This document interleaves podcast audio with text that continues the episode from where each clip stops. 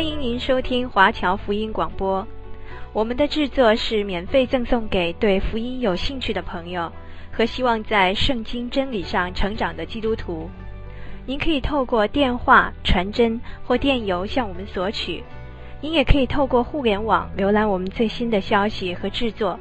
我们的网址是 www.cgbconline.org。我们也欢迎您透过奉献来支持我们的事工。再次欢迎您收听华侨福音广播。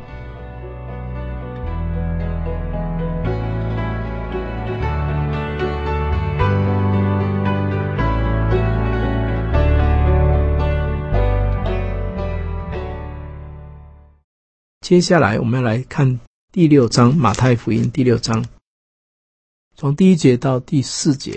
这里讲到说，你们要小心，不可将善事行在人面前，故意叫他们看见。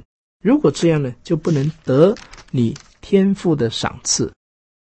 所以你施舍的时候，不可在面前吹号，像那些假冒为善的人在会堂和街道上所行的，故意要得人的荣耀。我实在告诉你们，他们已经得了他们的赏赐。你施舍的时候，不要叫左手知道右手所做的。好叫你施舍的事行在暗中，你父在暗中察看，必然报答你。在这里讲到这个行善，要默默的行善，不要叫人知道。为什么？不是什么好人好事表扬吗？为什么神不要我们行善让人知道呢？因为行善如果让对方知道，他就会报答你，感谢你，他也送礼物来。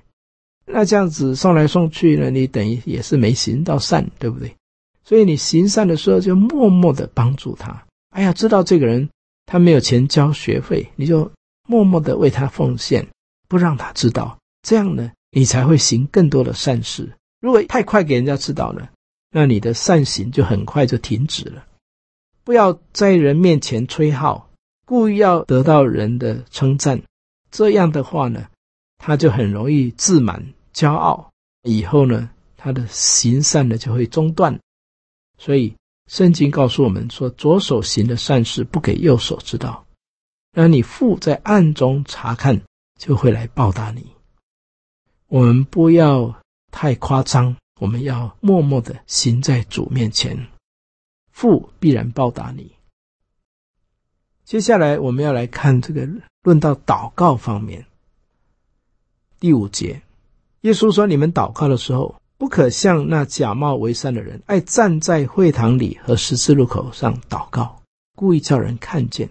我实在告诉你们，他们已经得了他们的赏赐。祷告不是给人看的，是给神看的。不需要祷告到人家看他啊，你很属灵，不需要。你祷告的时候要进你的内室，关上门，祷告你暗中的父。你父在暗中察看，就会报答你。所以你祷告呢，不可像那些外邦人使用许多重复的话。耶稣说：“你不要讲重复的话，为什么呢？不要以为话多了就蒙垂听，不要效法这些人，因为你们还没有求以先呢，你所需用的，你的父早已经知道了。所以，我们祷告的时候呢，祷告不一样的，不重复，而且把心里面的告诉神。”神就会垂听我们所祈求的。接下来我们要看马太福音第六章第九节，论祷告的主祷文。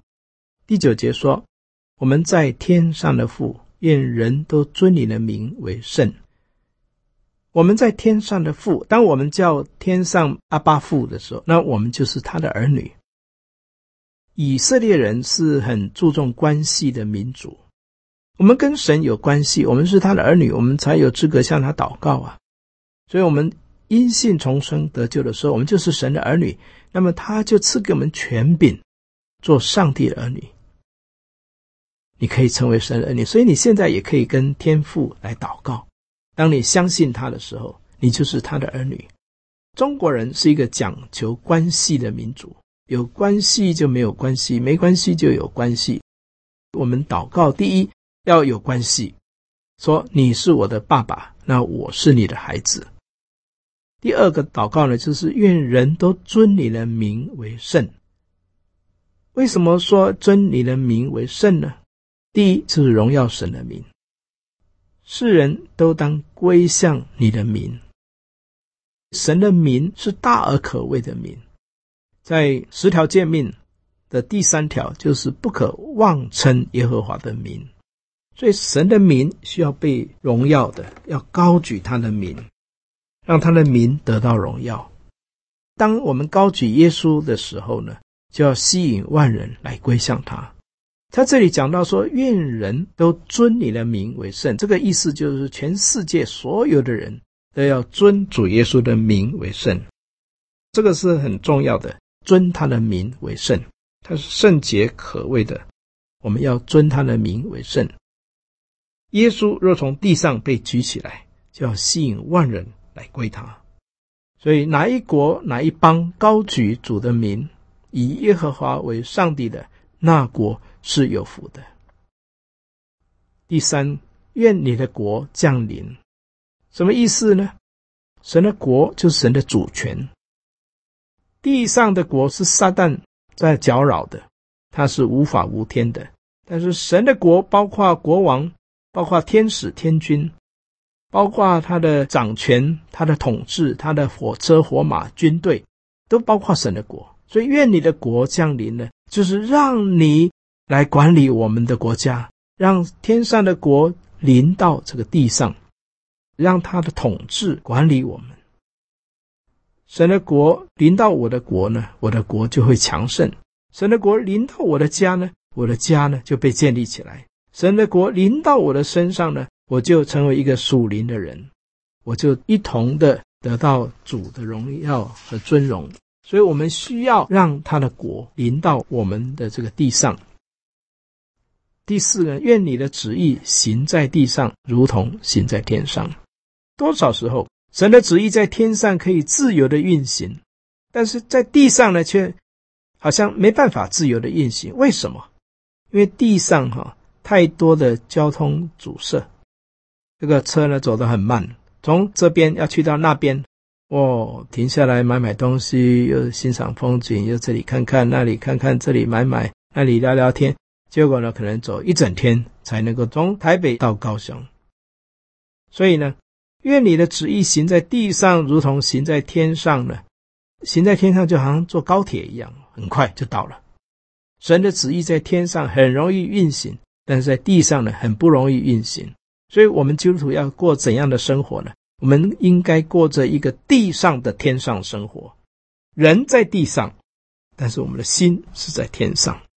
这样呢，我们就与基督一同常在神里面。世界的搅扰不能够动摇我们，因为我们如同在天上行走，好像在坐高铁一般。接下来说，我们日用的饮食，今日赐给我们。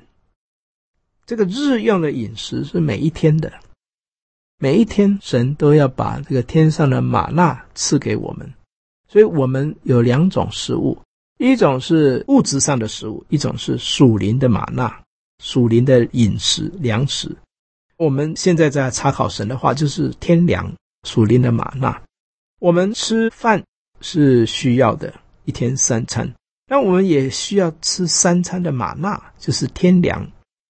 有地上的饮食，也要有天上的食物。这是基督徒跟不信主的人最大的差别。一般的人只是有地上的食物，没有天上的食物。我们是每天都要吃天上的食物，那就是灵修生活。他说：“我们日用饮食今天赐给我们，不是明天赐给我们，也不是昨天，而是今天。为什么？因为哈，神的天粮是每天要去捡吗哪，天未亮的时候。”就灵修祷告，天未亮的时候去捡吗哪，这是我们的灵修生活，而且是天天，不能够说我一个礼拜很用功的灵修祷告背圣经，然后呢停了一个月不灵修，这样没有用，必须是天天。我们属灵的生命要长大，必须是天天，跟吃饭一样的重要。我们必须要天天跟神有连接，好像葡萄枝连接在葡萄树上。这人就多结果子，因为离了我，你们就不能做什么。所以，我们这个枝子跟葡萄树要不断的连接，这个祷告是不中断的。好像我在你里面，基督在我里面，所以我们跟神的连接是不能断的。第十二节，免我们的债，如同我们免了人的债，这是很重要的。如果我们不饶恕别人的过犯，我们的天赋也不饶恕我们，所以我们要学会饶恕的功课。最好的一天是今天，最好的礼物就是宽容，所以巴不得我们学会宽容的功课。饶恕人是人人都需要，许多的人他们常常不小心会得罪我们，求主给我们一颗宽广的心胸，去饶恕那些得罪我们的人。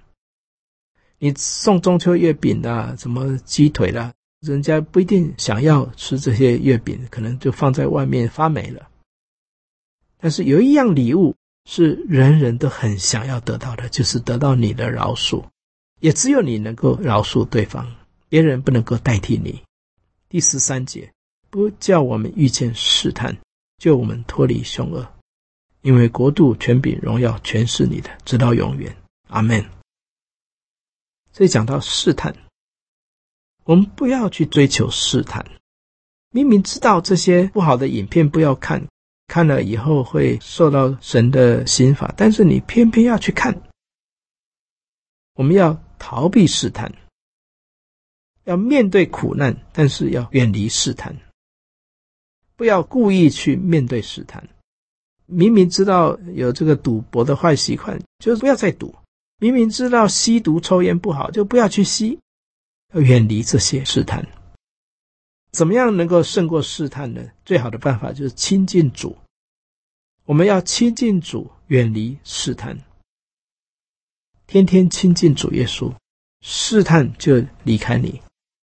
所以雅各书说：“你们要亲近神，魔鬼就必离开你们逃跑。”亲近神就是把光引进来你的心中。当光光照你内心的时候，黑暗自然就跑掉。黑暗是怕光的。胜过试探最好的办法呢，就是听神的声音。有的人是每天晚上呢，不犯罪他就没办法睡觉。这种淫乱的罪怎么去胜过呢？你就是把光请进来。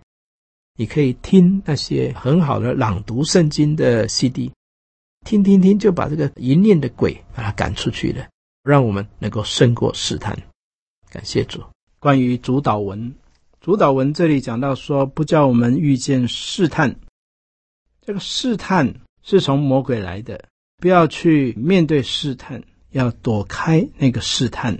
就好像约瑟，当祖母要来引诱他跟他同房，想要试探他的时候，他立刻就躲开了。苦难是神给的，我们要面对苦难，但是呢，要躲避试探。因为试探是从撒旦来的，就我们脱离凶恶。这个凶恶，圣经告诉我们说，不要与恶人作对，我们要倚靠神，神能够帮助我们胜过这些凶恶，那些比我们强大的，好像大巨人。但是神能够救大卫脱离歌利亚的刀和剑，因为国度。权柄、荣耀全是你的，直到永远。这个国度，如果国度太大，会使我们贪心，就好像当时的亚历山大，他的国度广大，贪心、野心跟贪心呢，也是互相为友。权柄太大会独裁，荣耀太大会骄傲。一个人如果拥有太大的国度，会变得太有野心。一个人如果权柄太大了，他就会变成一个独裁者。一个人荣耀太大了，太多人称赞他了，他就会变得骄傲。上帝为了要救我们脱离这一种的试探，骄傲的试探、贪心的试探、独裁的试探呢，圣经告诉我们说，要把国度、权柄、荣耀归给耶和华神。因为你归给神，神不会骄傲，也不会贪心，也不会独裁。神永远都是充满了怜悯的，他不会被这三方面所试探，所以把这个交给耶和华神。而且圣经告诉我们说，国度、权柄、荣耀全是神的。如果是神的，我们就不可以夺取神的荣耀，也不可以夺取神的国度和权柄。不要，不要，这是属乎神的。我不可以贪夺这些，偷取神的荣耀。所以，神的国度永存，神的权柄永存，神的荣耀永存，直到永远。阿门。把荣耀归给他。怎样有国度呢？就是要在地上让神来掌管我们这个国家，高举耶稣的名，公义使邦国高举。那么权柄呢？怎样得到权柄呢？就是要有公义，有圣洁的生命，就有公义。这个权柄是从圣洁的生活来的。有圣洁的生命，就有权柄。那么荣耀呢，也是当我们荣耀神的时候，我们也会得到荣耀。不要得太多，免得我们会骄傲。要把荣耀、权柄、国度，通通归给耶和华神。接下来第十四节讲到说：你们如果饶恕人的过犯，你们的天赋也要饶恕你们的过犯。你们如果不肯饶恕人的过犯，你们的天赋也不饶恕你们的过犯。十四、十五两节是在解释主祷文里面的免我们的债，如同我们免了人的债。人常常会欠我们的债，欠情感的债，欠物质上的债，欠邻里的债。我们要学会饶恕的功课。这十四、十五节特别要解释这个免我们的债，如同我们免了人的债。你们的天赋也必饶恕你们的过犯。如果你们不肯饶恕人的过犯呢，你们的天父也必不饶恕你们的过犯。所以每逢我们祷告说免我们的债，如同我们免了人的债，你嘴巴这样说呢，就要真的有做到，要不然你就是在欺骗神。你心里根本没有饶恕人，你怎么有资格这样祷告呢？你看哈，这一句话讲得很好，求神赦免我们的罪，如同我们赦免人的罪。换句话说，如果你不赦免人呢，啊，神也不必赦免你，因为这句祷告文哈，这个主祷文，神知道我们每天都会这样祷告，所以呢，神老早知道你会做不到，所以呢。神的饶恕跟你的饶恕是相等的，你饶恕人百分之百呢，那么神就饶恕你百分之百；你饶恕人百分之五十呢，你得到神的饶恕也是百分之五十。这就是第十二节，免我们的债，如同这个如同就等同，你饶恕人百分之十，那么神也饶恕你等同啊，如同也是百分之十，所以呢。你想要多得到神的饶恕吗？有一个条件，就是你先去饶恕别人，你就会得到神的饶恕。你如果不肯饶恕人，那么神也不饶恕你。第十六节是论到进食，十六到十八节，你们进食的时候，不可像那些假冒为善的人，脸上带着愁容，因为他们把脸弄得难看，故意叫人看出他们是进食来。我实在告诉你们，他们已经得了他们的赏赐。所以，连进食这件事情呢，都不需要装假。进食是你跟神单独的祷告，单独的关系，不需要让别人知道。如果连进食这种你跟神自己隐私的事情都要炫耀的话呢，那你的祷告是无效的。所以你进食的时候要梳头洗脸，不叫人看出你进食来，好叫你父在暗中察看，必然报答你。隐秘的事情是属耶和华的，我们跟神有隐秘处的灵交呢，也是属耶和华的，所以不需要到处去宣扬，这个没有什么好炫耀的。你跟上帝要怎么进食，你自己的事情，不需要告诉别人。那么，什么是真正的进食呢？进食就是祷告到一个地步，忘记吃饭，那个就是真正的禁食。如果有人一面在卖水果，一面在做生意，一面在进食，那种只是进食，没有没有在祷告，那一种的不叫进食，那个叫做减肥。跟进食完全扯不上关系。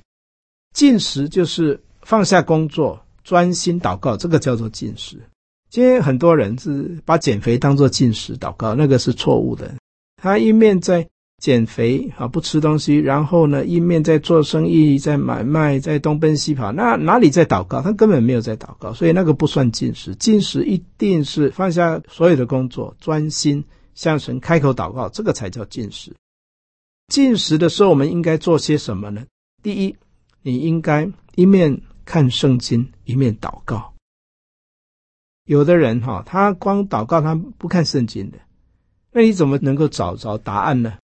所以，我们应该一面看神的话，一面向神祷告。这样呢，你跟神有互动，一面跟神讲话，一面听神对你说话。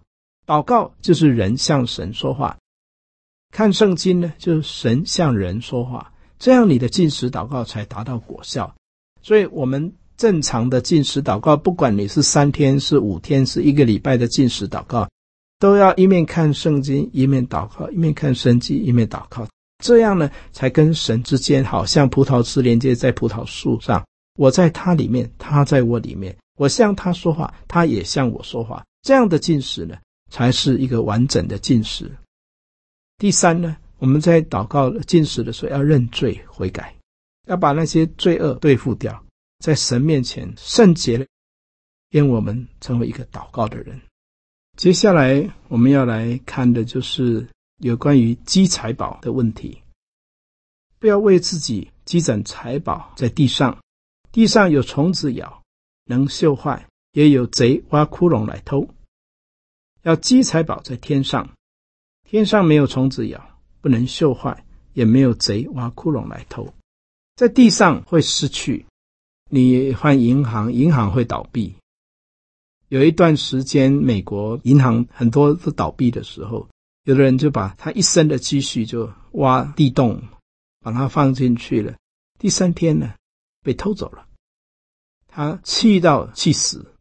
我们不需要为物质担忧，要把这些财宝呢积在天上，因为天上没有虫子咬，不能锈坏，也没有贼挖窟窿来偷。因为你的财宝在哪里，你的心也在哪里。所以，你如果是一个奉献的基督徒，你呢把钱献给神，你的心就多思想天国的事情。你如果呢把钱放在银行，你就天天想你地上的钱财。所以，一个人不能够侍奉两个主，不是恶这个爱那个，就是重这个轻那个。你不能又侍奉神，又侍奉马门。我们真的是要学习一个功课，就是把我们的神当神来敬拜。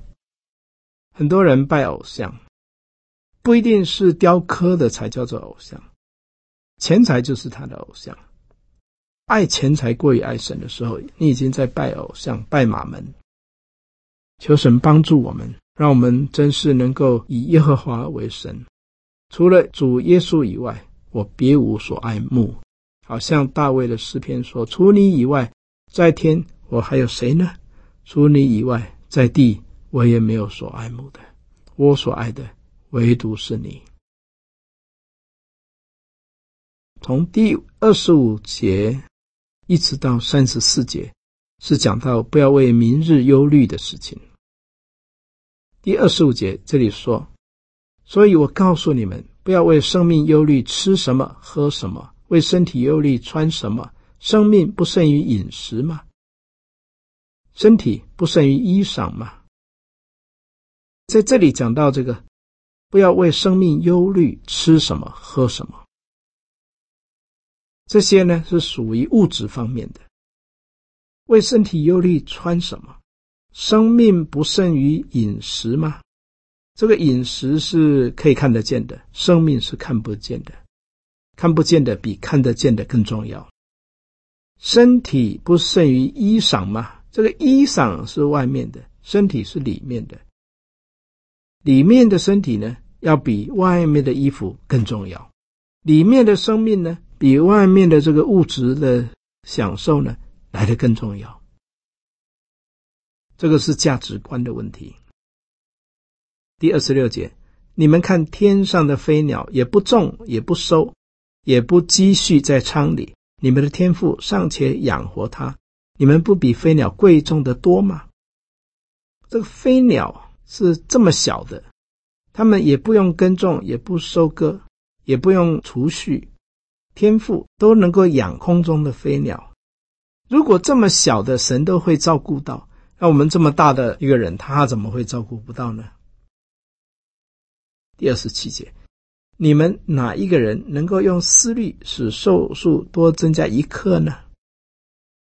现在很多人哈要死的时候呢，赶快打一些药，让他可以多增加一些时刻，有氧气筒啦，赶快呀，让他能够呼吸得过来呀，让他不会断气呀。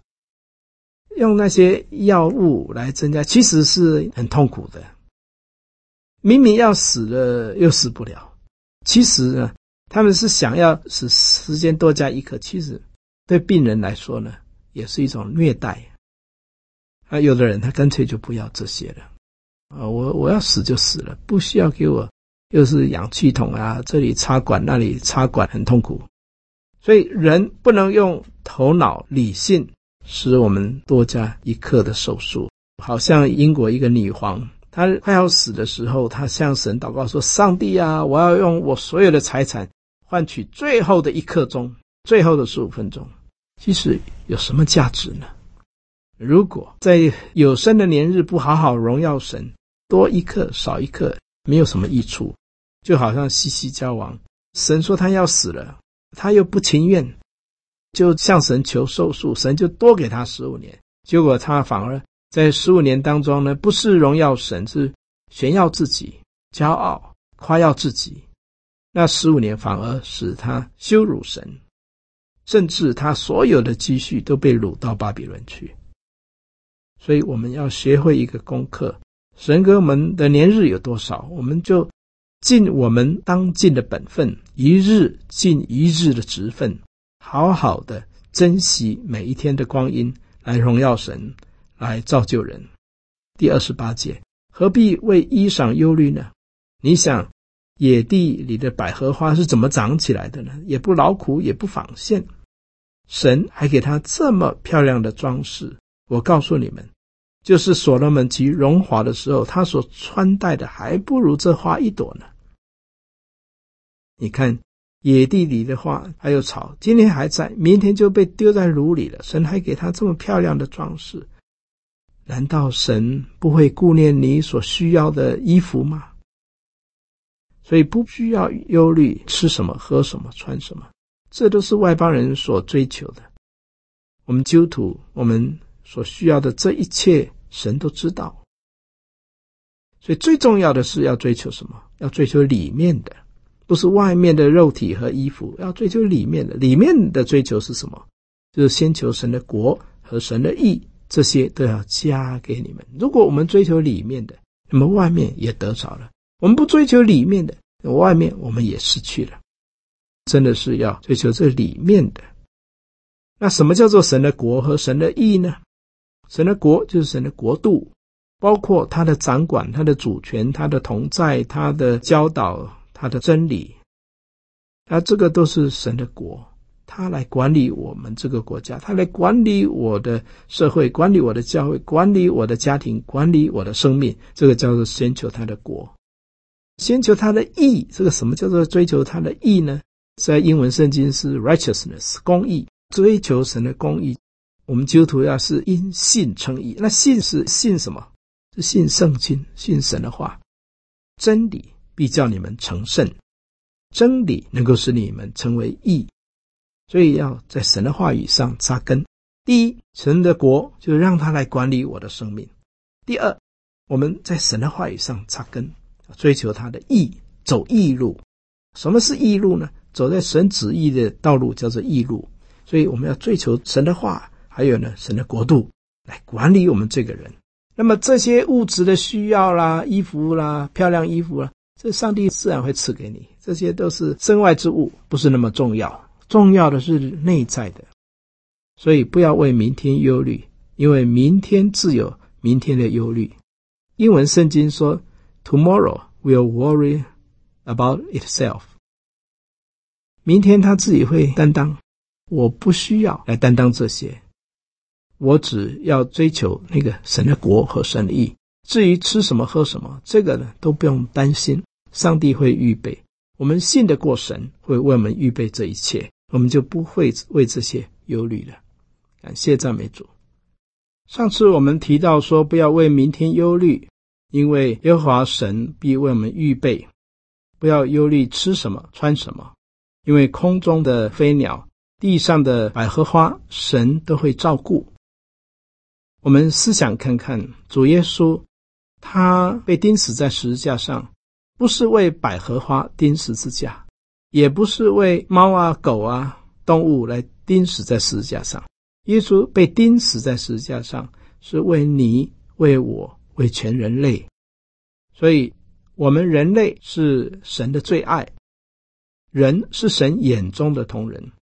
如果连麻雀、连小草花，神都会看顾的话，那么，神所最爱的人，他难道不会看顾吗？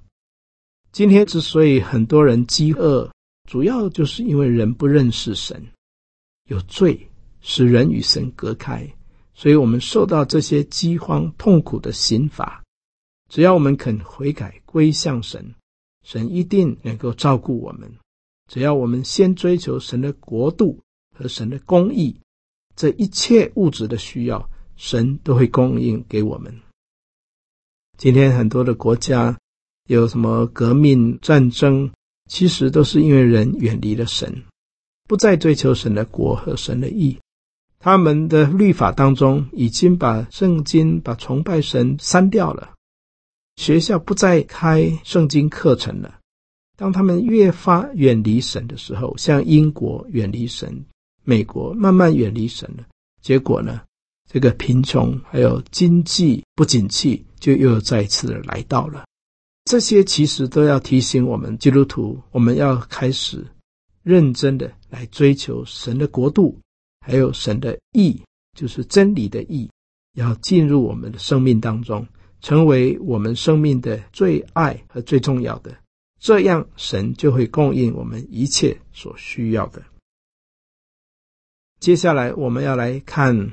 马太福音第七章，从第一节到第五节，这里讲到关于批评论断人的事情。第一节说：“你们不要论断人，免得你们被论断。因为你们怎么论断人，人也必怎样论断你。你用什么量器量给人，人也必用什么量器量给你们。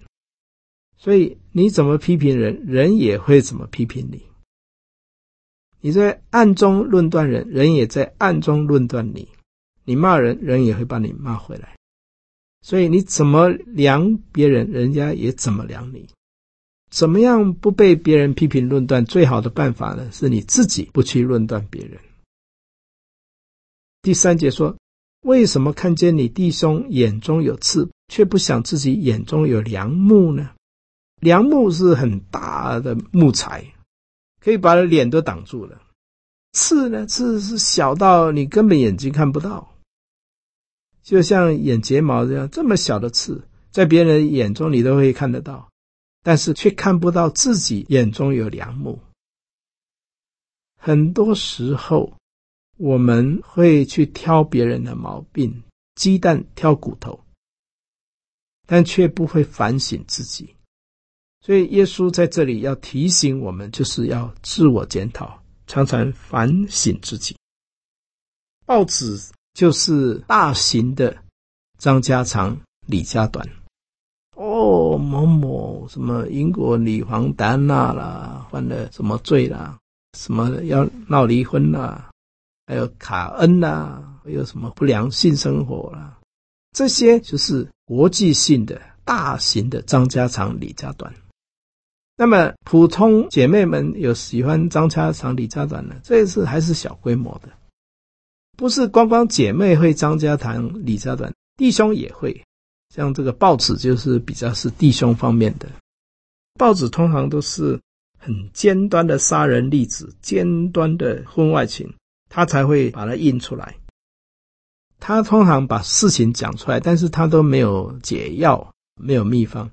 看报纸，基督徒应该从圣经去找答案来答复这些问题。通常呢，很多人就傻乎乎的就一直看看看，看到后来呢，自己就跟他也差不多，变成学到了很多婚外情的技巧，还有诈骗的手法手段。很重要的，有时候看太多这些，就是好像法利赛人老是去挑别人的毛病。那么，什么是解药呢？我认为解药最好的办法就是自己去灵修、亲近神。圣经里面会给我们很多的解药，圣经里面也会讲出某些人的毛病，但是他立刻有解药。比如说大卫犯奸淫的罪，他立刻有解药。所罗门犯罪，立刻有解药。每一个人他犯了什么错，都有答案，都有解药。我们应该看报纸，但是我们更重要的要从圣经去得到解药。今天的心理辅导专家也是很快的可以去找出、观察出那些原生家庭的毛病啊问题，但是有很多的找出病因，但是都没有什么解药。圣经是一切心理学的解药，也是看报纸之后的解药。我们一定要看神的话，只有神的话能够帮助我们学习去了解，并且呢找到答案。第五节说：“你这假冒为善的人，先去掉自己眼中的梁木，然后才能够看得清楚，去掉你弟兄眼中的刺。”什么是解药呢？就是先对付自己。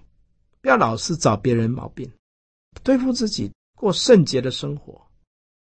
因为你自己没有过圣洁的生活，你根本自身难保，你还能够救得了别人吗？所以很重要的是自己过圣洁的生活。圣经里面也讲到说，恨弟兄的呢，就是在黑暗中，他的眼睛瞎了。如果他恨你，你也恨他，啊，两个都是瞎子，两个都会跌倒。所以圣经告诉我们说，爱弟兄的是活在光明中。那你一爱仇敌的时候呢，你就从瞎眼的景况呢，变成哎，眼睛可以看得到。那眼睛可以看得到的时候呢，你就可以牵瞎子，牵你的仇敌的手，使他呢能够见到光明。这里讲到说，把自己的梁木很大块的木头先搬走，你才能够看得清楚弟兄眼中的那根刺，把它拿出来，你才能够真正去帮助别人。自己要先过圣洁的生活，做一个光明的人，活在光明之中，你才能够帮助人解决他们的黑暗。